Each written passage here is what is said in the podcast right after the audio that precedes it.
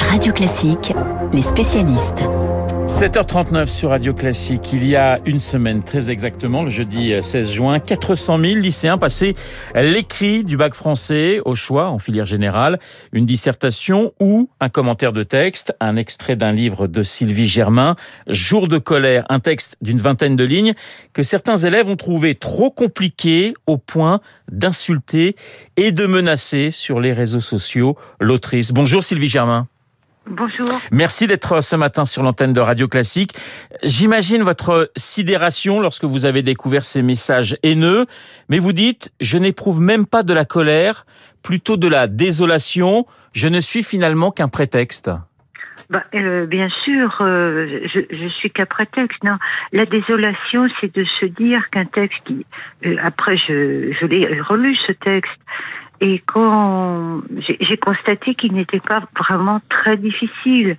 Peut-être que hors son contexte de roman, il pouvait être un petit peu, un petit peu perdu parce qu'il y a une part presque de fantastique. Mais si des profs ont choisi ça en amont, ils savent quand même ce qu'ils font.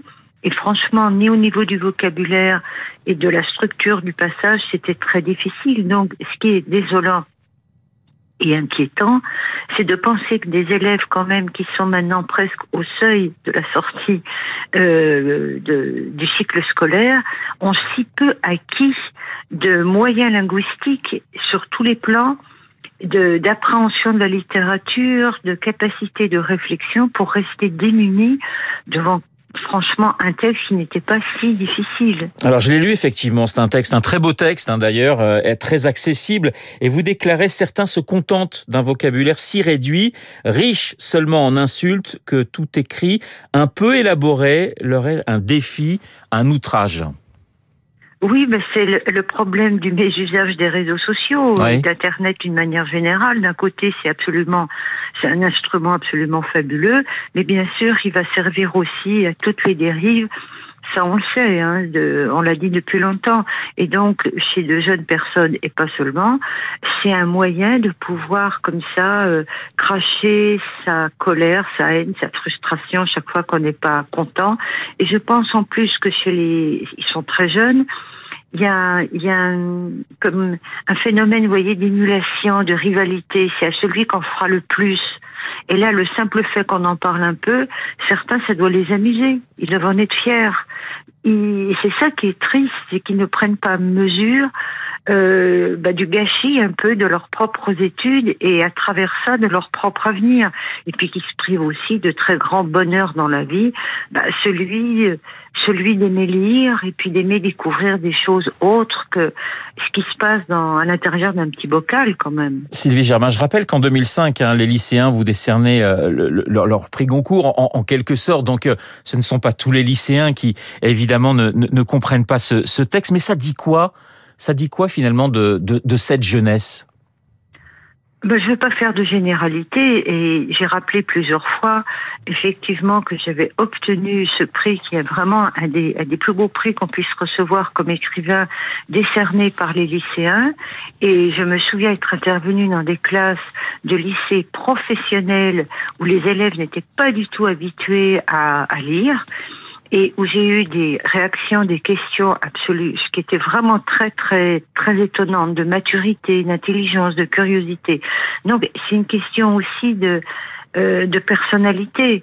Alors là, ce qui se passe, bon ben, on le sait, on en parle depuis très très longtemps de ce problème de déculturation quasiment même à l'école ben là, on touche du doigt, ça en dit long.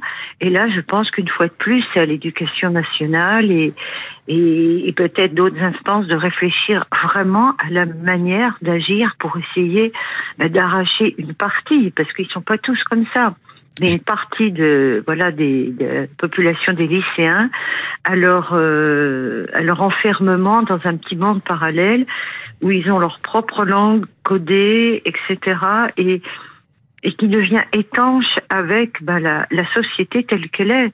Et puis ce qui me peine fatalement, puisqu'une de mes passions c'est la langue, c'est de voir leur rejet, leur mépris, leur indifférence à la langue. Il y a même une sorte, moi j'y sens une sorte de haine, pas d'effort avec la langue. C'est des mots, c'est comme des codes, c'est tout.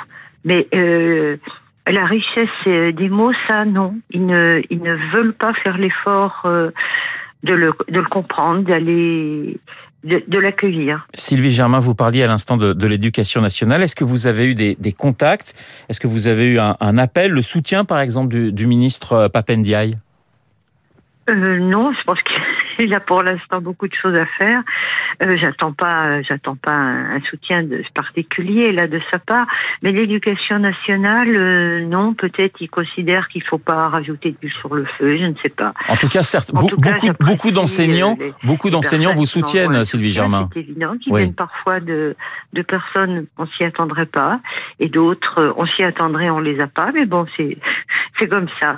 mais je le prends pas de manière personnelle. Et c'est vrai que j'ai pas de colère et j'ai pas non plus de de mépris ou je suis triste à la limite pour ces élèves.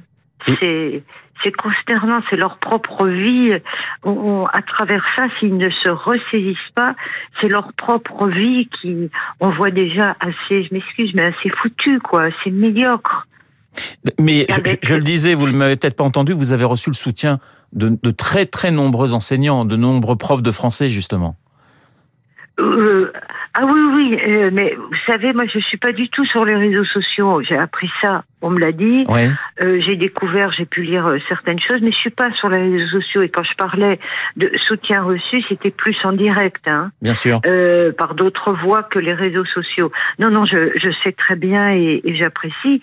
Et de toute façon, comme je dis souvent, j'ai énormément d'admiration pour euh, pour les professeurs parce que franchement, travailler tous les jours, essayer de donner le goût, là en l'occurrence de la littérature, dans d'autres cas de la langue, de la musique ou autre chose, à des élèves quand ils ont des classes où il y a autant d'élèves rétifs, ça doit être quand même extrêmement éprouvant. Voilà. Merci beaucoup Sylvie Germain d'avoir été euh, ce matin en, ligne euh, avec nous sur Radio Classique. Je vais rappeler deux titres de vos livres.